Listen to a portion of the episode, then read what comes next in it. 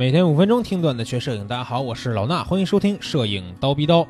那不知道大家知不知道有一个国外的这么一个图片分享的社交网站叫 Flickr 啊？这个网站呢，如果是你经常翻墙出去看图的话啊，应该是必不可少的这么一个 APP 或者是说网站吧？啊，这个其实是雅虎旗下的一个图片的社交网站。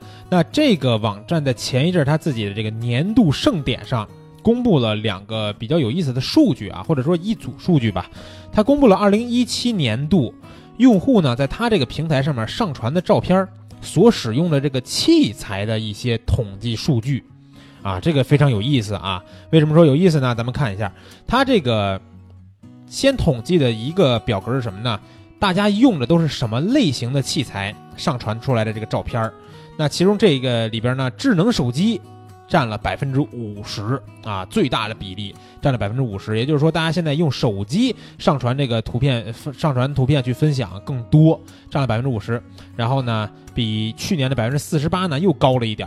然后呢，排的第二的是什么呢？是这个 DSLR，就是这个数码单反相机，它是在百分之三十三左右啊。然后呢，再下来呢就是这个卡片相机，然后占了百分之十二。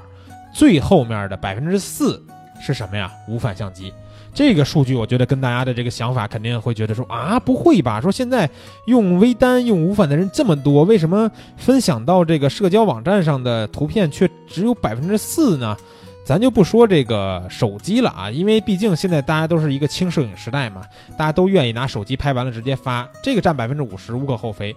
但是呢，发在这上面的这个相机拍的照片，居然连卡片机的占比都比无反相机要多出来将近三倍。对不对？无无反是百分之四嘛，然后这个，呃，卡片机有百分之十二，包括这个数码单反相机占了百分之三十三，说明这个网站上分析的这些数据的这些，不管它数据统计的是局限性还是怎么着吧，总总体来说呢，用这个相机拍摄的人，单反相机还是占绝大多数的。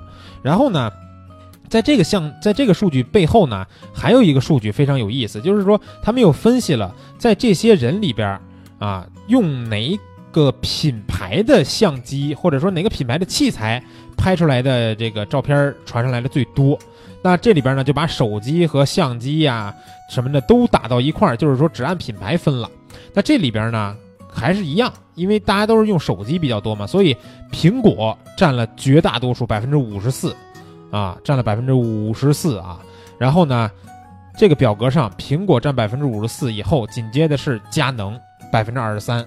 然后，尼康占到了百分之十八，咱们可以算一下啊，它只公布了这前三个数据，对不对？苹果、佳能和尼康，五十四加二十三，七十七，七十七加十八，九十五，对不对？应该是九十五，对吧？我算的没错。那如果说苹果、佳能、尼康占了百分之九十五，就算微单用户，剩下的全是微单用户，那这也只占百分之五，对吧？那再判再算到索尼，就算所有的微单用户都用的是索尼的微单，也只占百分之五。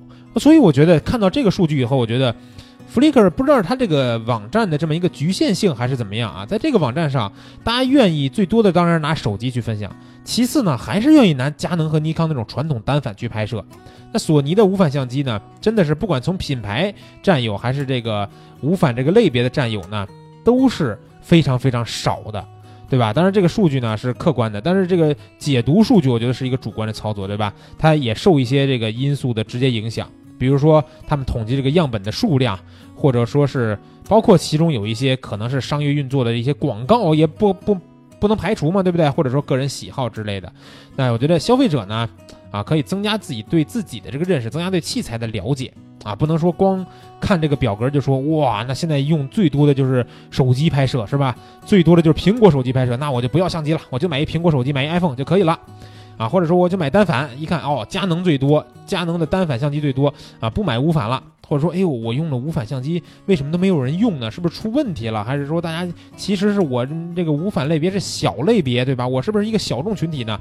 啊，不要有这种想法，我相信在这个器材。发展科技发展到今天这个地步啊，所有的器材都是能拍出好照片的啊。我们还是要强调那句话：不以器材论英雄，以片子论英雄啊。希望大家呢拿各种各样的，不管是手机、相机，都能拍出非常好看的照片。咱们也不看这个 Flickr 上面的统计，对吧？咱们看看自己的微信朋友圈或者是微博、新浪微博会不会发起这么一个数据统计？到时候看看咱们国人真正的用这个。相机、手机拍摄的这么一个类比站起来，大概能有多少啊？这个我相信是跟我们身边更贴切、更靠近的吧。